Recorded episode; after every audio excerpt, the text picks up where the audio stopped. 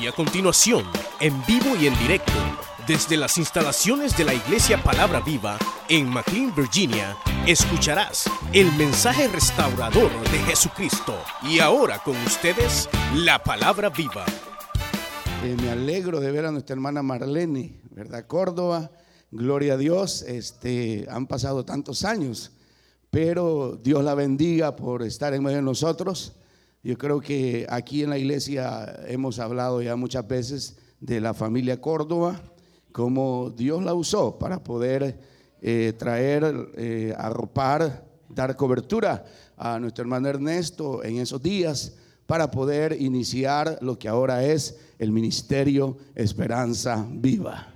Sabemos que lo que hacemos siempre en la obra del Señor, eh, Dios lo escribe en el libro de las crónicas que tenemos cada uno de nosotros. Usted sabe que cada uno de nosotros tenemos un libro. Es como en una computadora, hay un file ahí de cada uno de nosotros. Y ahí el Señor escribe todas las cosas buenas y las cosas malas que también hacemos. Y aquel día final, el día de tribunal de Cristo, el día en que el Señor ha de juzgarnos a nosotros, hermanos, ahí el Señor nos compensará todas aquellas cosas que hicimos por su obra y en favor de nuestros hermanos. A veces quizás pensamos que, que no nos reconocen y no se dan cuenta los hermanos de lo que hacemos aquí en la tierra, pero siempre acuérdese que el Señor siempre mira todas las cosas. Y el día final, cuando estemos en su presencia, en ese tribunal, recibiremos conforme hayamos hecho. Así que a Dios sea la gloria. Amén. Vamos a abrir la Biblia en el libro de Génesis en esta preciosa mañana. No voy a predicar mucho, hermanos, ya que el tiempo se ha avanzado bastante, pero vamos a abrir la escritura en el primer libro de la Biblia, en el libro de Génesis, y vamos a irnos al capítulo, capítulo 50. Vamos a, irnos a uno de los últimos capítulos del libro de Génesis capítulo 50 del libro de Génesis, y cuando lo tengan dicen amén, hermanos. Y vamos a irnos al versículo 19 y el versículo 20, hasta el versículo 21 con la ayuda del Señor. Gloria sea Dios. ¿Lo tenemos? Dice la palabra del Señor de la manera siguiente. Y les respondió José, no temáis, ¿acaso estoy yo en lugar de Dios? Vosotros pensáis mal contra mí, mas Dios lo encaminó a bien para hacer lo que vemos hoy y para mantener en vida a mucho pueblo. Ahora pues, no tengáis miedo. Yo sustentaré a vosotros y a vuestros hijos. Así los consoló y les habló al corazón. Y habitó José en Egipto, él y la casa de su padre. Y vivió José 110 años. Amén. Vamos a orar para que el Señor nos bendiga. Y decimos, Padre nuestro que estás en los cielos, te damos gracias, Señor, en esta mañana por darnos, Señor, la oportunidad de poder meditar en tu palabra. Y rogamos, Señor, que sea tu espíritu, Señor, respaldando tu palabra, como tú siempre lo haces. Y Señor, que esta mañana tu Espíritu Santo pueda traer consuelo, pueda traer esperanza, pueda traer, Señor, vida, pueda traer salud a la vida, Señor, de los que han de escuchar, Padre, en el nombre de Jesús de Nazaret. Dios mío bendito, glorifícate, Señor, con esa gloria que tú tienes, Padre, y respalda, Señor eterno, la vida, Señor, de cada uno de nosotros, dándonos, Señor, esa fuerza, esa fortaleza, Señor amado, esa auxilio que necesitamos en esta mañana. Bendice, Señor, a cada vida aquí presente. Bendice, Señor, a cada uno, Padre, en el nombre poderoso de Cristo. Te lo pido en esta mañana, Señor. Muchas gracias, Padre. Amén, Señor. Y amén. Tenga la bondad de tomarse asiento, hermano, y diga gloria a Dios. Gloria al Señor. Hemos leído, hermanos, esta mañana una porción de la palabra de Dios que nos habla precisamente de uno de los momentos más solemnes en la historia de Israel.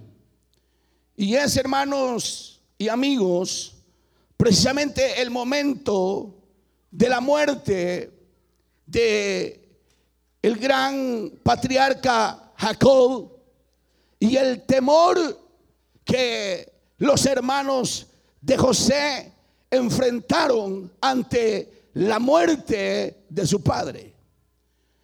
Jacob, queridos hermanos, como todos sabemos, es el padre de las doce tribus de Israel.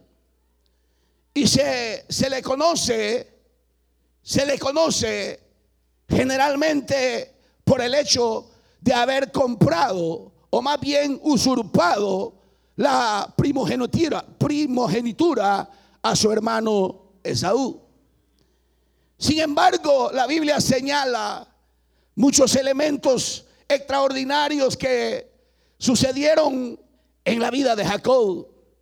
Por ejemplo, la palabra del Señor habla que Jacob soñó con una escalera que subía al cielo. Y que Jacob, hermanos, vio ángeles que subían y ángeles que bajaban.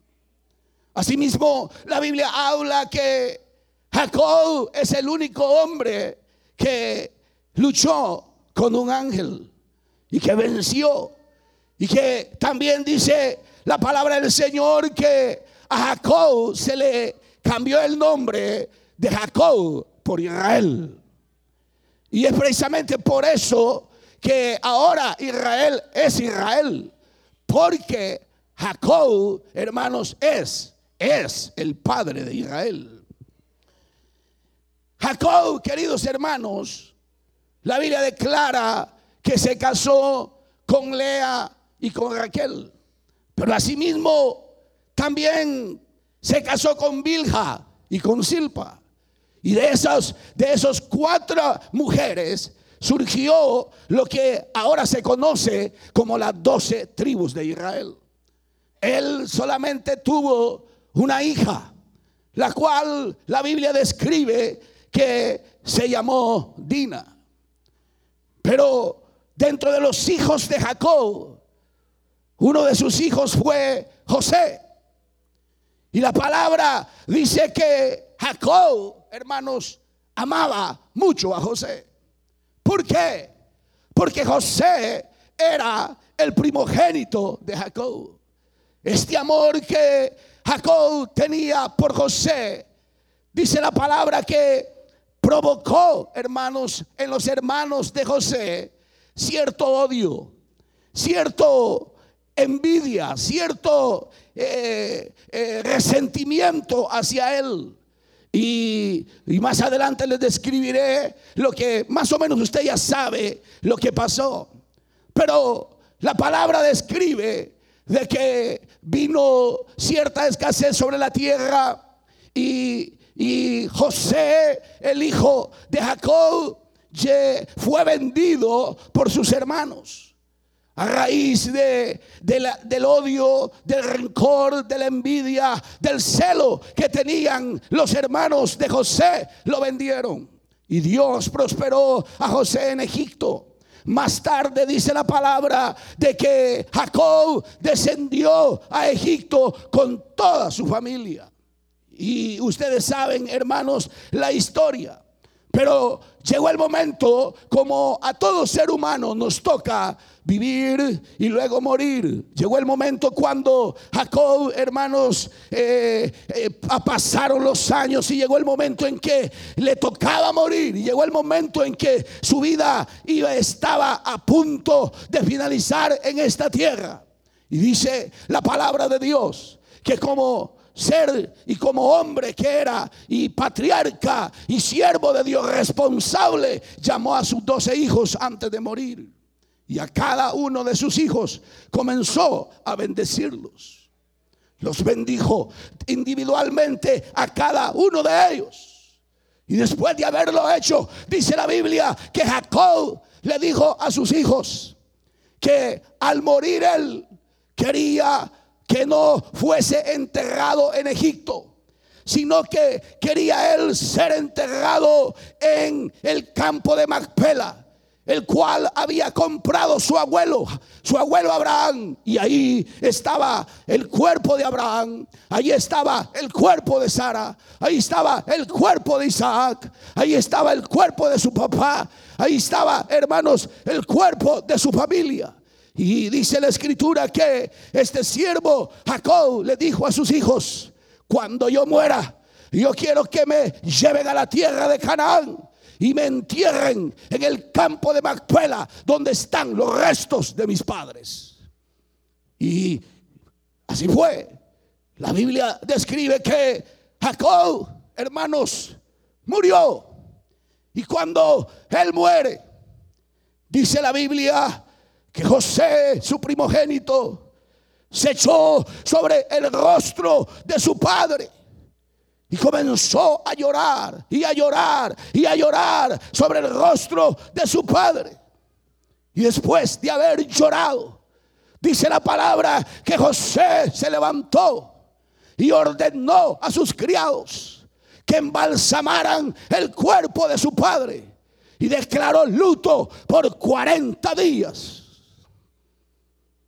Pasados los 40 días, José, con toda su casa y con sus hermanos y la familia de sus hermanos y los ancianos de Egipto y un carruaje extraordinario, pusieron el cuerpo de Jacob y comenzaron a descender de Egipto a la tierra de Canaán, a la cueva del campo de Macpela. Y al llegar ahí, lo endecharon por siete días. Y después de siete días, enterraron Jacob. Dice la Biblia que cuando regresaron a Egipto, y óigame aquí, los hermanos de Jacob, los hermanos de José, perdón, viendo que su padre había sido muerto, y que había sido enterrado, dice que tuvieron temor y tuvieron miedo de José. Porque José era el gobernador de Egipto. Ellos pensaban que José tomaría venganza de ellos por todo lo que ellos le habían hecho. Ustedes conocen, y lo vuelvo a decir ahora, que los hermanos de José fueron malos con él. Los hermanos de José no lo querían. Los hermanos de José tenían celo de él. Los hermanos de José le odiaban. Los hermanos de José incluso llegaron a conspirar contra su vida para matarlo. Y al final, ¿qué hicieron? Dice la Biblia que lo vendieron a unos mercaderes que iban para Egipto. Sus propios hermanos vendieron a José. Qué tremendo. Pero allá va José, vendido por sus hermanos a una tierra que él no conocía.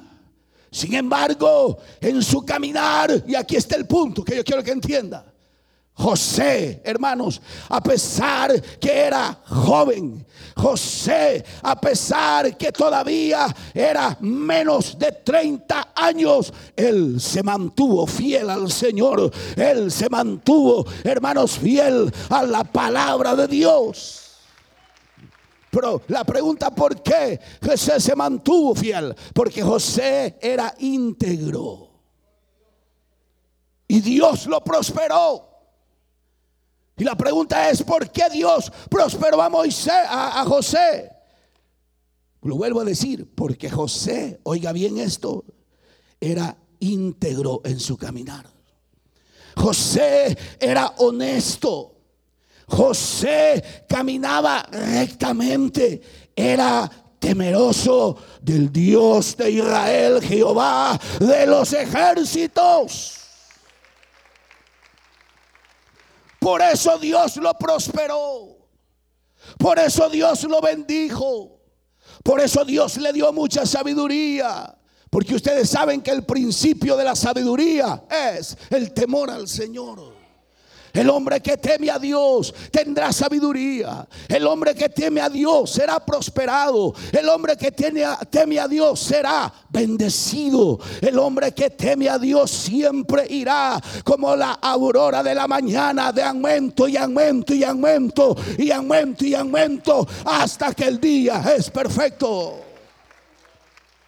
Imagínese, imagínese, José llegó de esclavo a la casa de Potifar. Y Dios ahí lo hizo mayordomo. ¿Cuántos alaban a Dios? ¿Cuántos alaban? ¿Pero por qué? Por su integridad. ¿Pero por qué? Por su honestidad. ¿Pero por qué? Por su temor.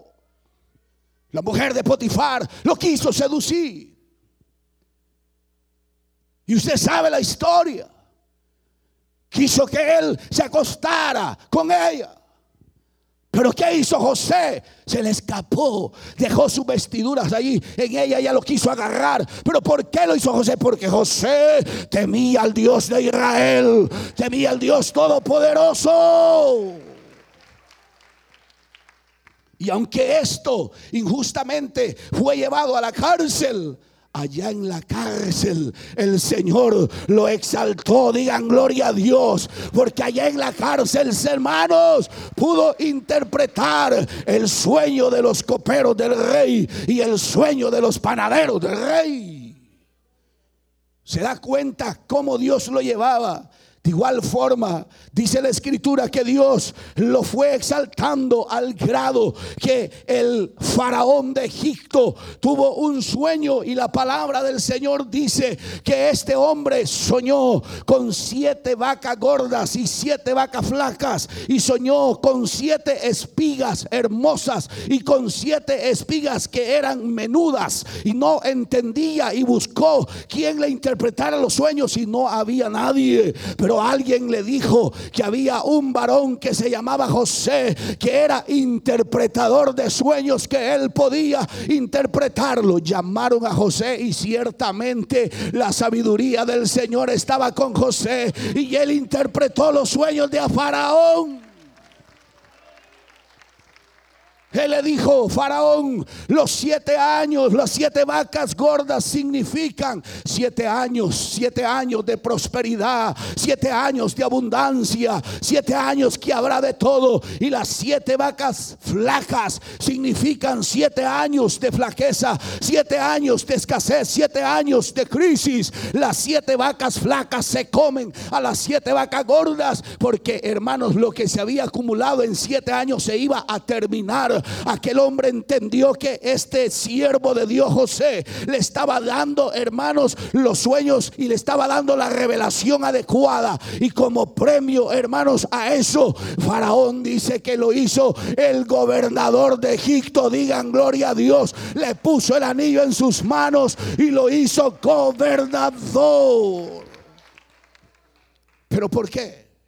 Vuelvo a repetirlo. ¿Por qué? Porque era íntegro. Porque era honesto.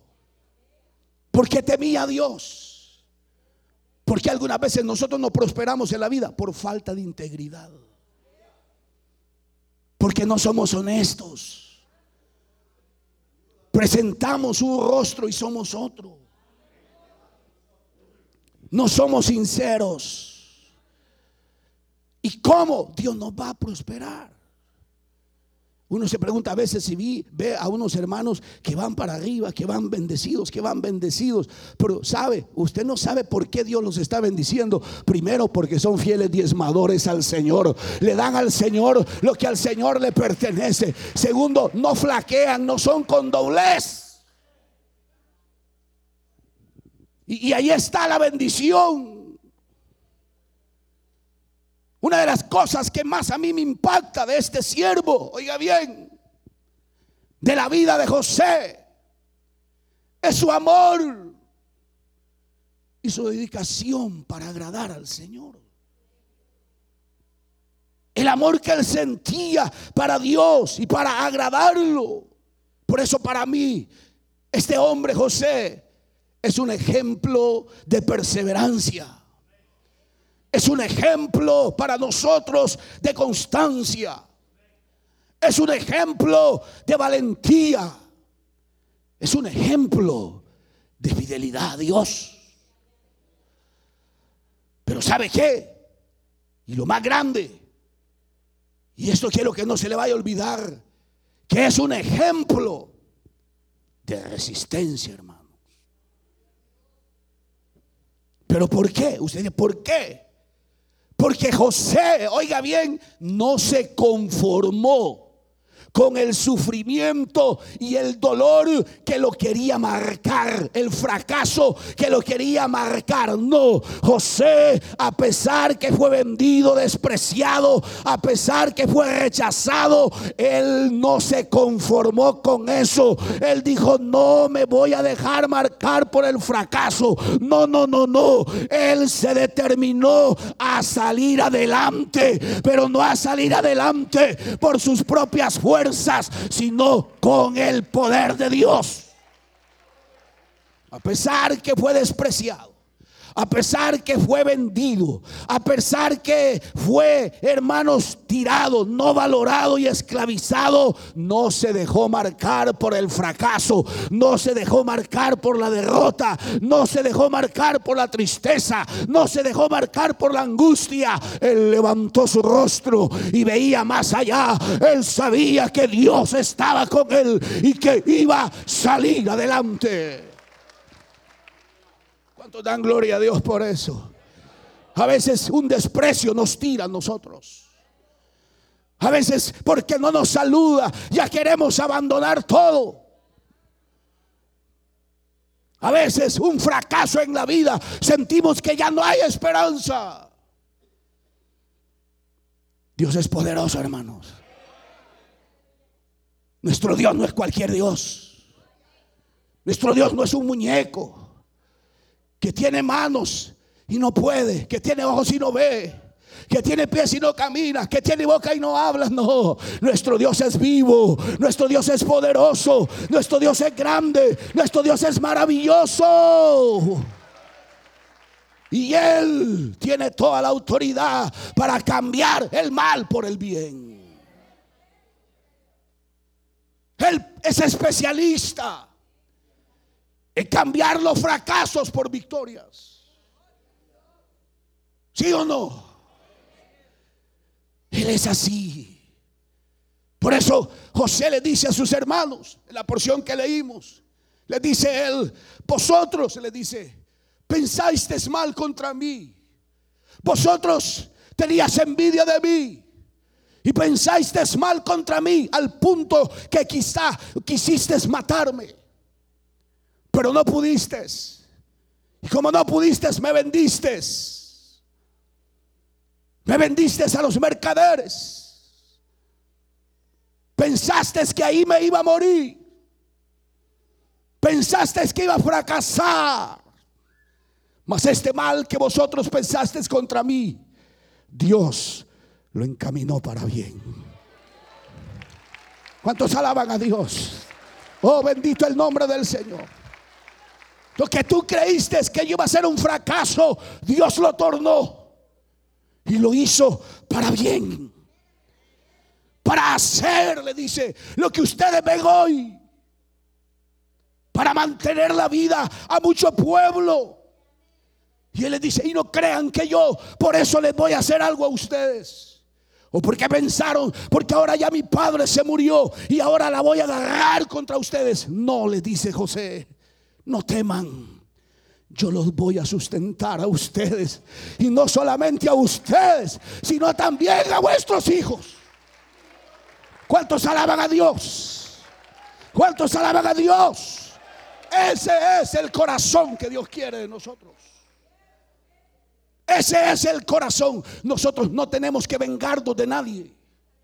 Nosotros no tenemos que, que tener rencillas y odio contra nuestros hermanos. Si ellos no nos quieren, está bien que no nos quieran, pero tenemos que tener un corazón limpio delante de la presencia del Señor.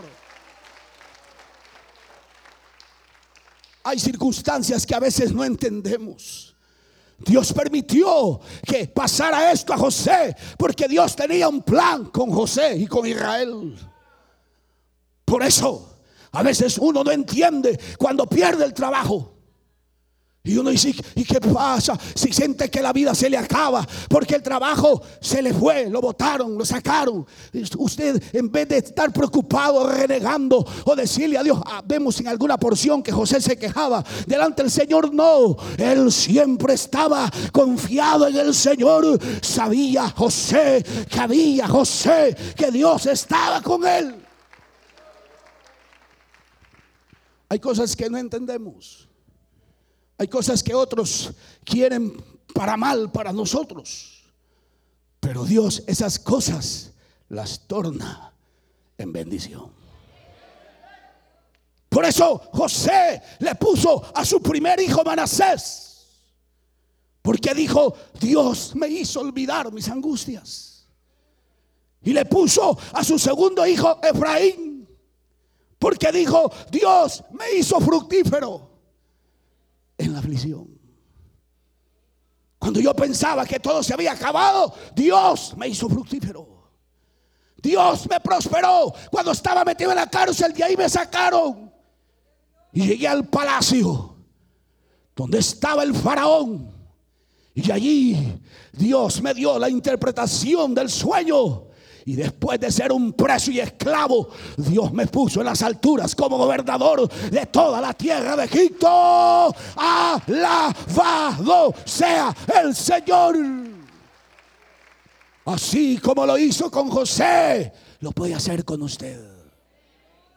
Pero para que lo, él lo haga, tiene que haber integridad. Tiene que haber honestidad. Tiene que haber temor. Porque Dios es el mismo de ayer, ahora y por todos los siglos. Diga gloria a Dios. Aleluya. Por lo tanto, no te desanimes.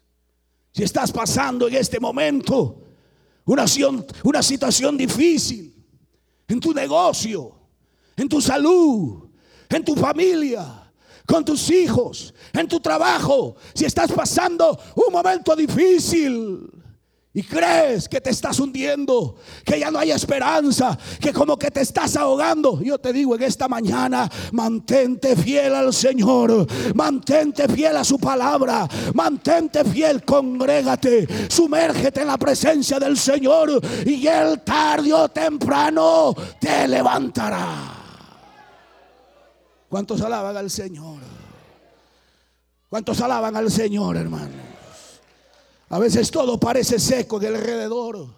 A veces todo parece desierto en alrededor. A veces parece como que ya no hay bendición o no habrá bendición. Como que ya no hay fruto. Como que uno ya no ve las cosas. Pero eso que no nos desanime. Hay que mantenernos en el Señor. Hay que mantenernos en el Señor. Y sobre todo en esos momentos hay que alabarle. Hay que alabarle. Hay que alabarle. David decía, en todo tiempo bendeciré a Jehová. Su alabanza estará de continuo en mi boca. En Jehová se alegrará mi alma.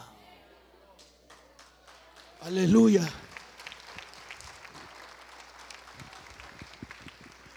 El que permanece en el Señor, el que permanece en el Señor, tiene esperanza. El que permanece en el Señor, tiene fe. El que permanece en el Señor, aunque no haya nada, aunque la refri esté vacía y solo hay un tomate o un huevo, pero si está permaneciendo en el Señor y alabándole, Hay esperanza de un mañana mejor. Hay esperanza de un mañana mejor. Hay esperanza de un mañana mejor. Si lo cree, dele gloria a Dios al Señor. David dijo, todo el día durará su favor. Y aunque en la noche, dijo David, haya dolor, haya tristeza, haya angustia, haya desesperación, haya enfermedad, en la mañana habrá bendición, habrá bendición, habrá bendición.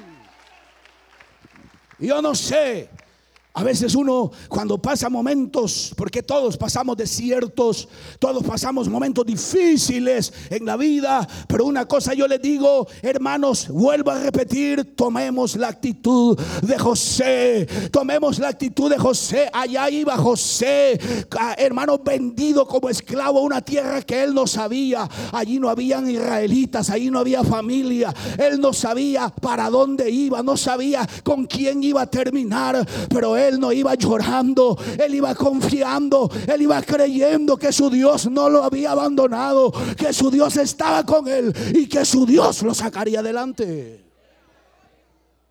Y eso es lo que nosotros tenemos que hacer. ¿Se acuerdan de Job? ¿Por qué Dios cambió el mal a Job en bien?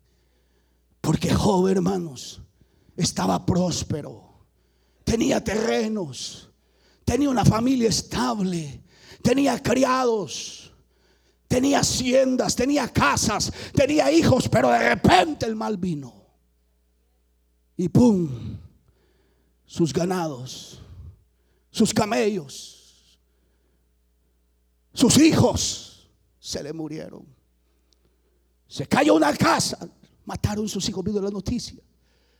Todo aquel imperio que él tenía se deporonó al grado que hasta su propia salud se le fue. Pero ¿qué hizo Job? Se puso a renegar. ¿Qué hizo Job? Ya no me congrego. ¿Para qué mis evangélicos? No. Job dijo, Jehová dio, Jehová quitó. Sea el nombre de Jehová bendito. Sea el nombre de Jehová bendito. Sea el nombre de Jehová bendito. Y eso le agradó al Señor. Y eso es lo que tenemos que hacer nosotros. Si queremos que nuestra circunstancia cambie.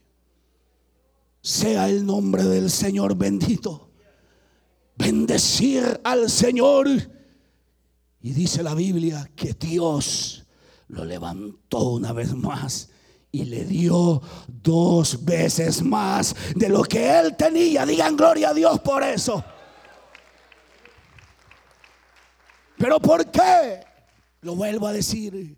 Porque Job se mantuvo fiel al Señor. Cuando nos mantenemos en Dios, tarde o temprano, Él vendrá. Él es nuestro Padre, hermanos. Él es nuestro Dios, hermanas. Él es nuestro Señor. Él es nuestro Salvador. Él transforma lo negativo en positivo. Él transforma la derrota en victoria. Él transforma la escasez en abundancia entendamos que Él está con nosotros. Dele un aplauso al Señor.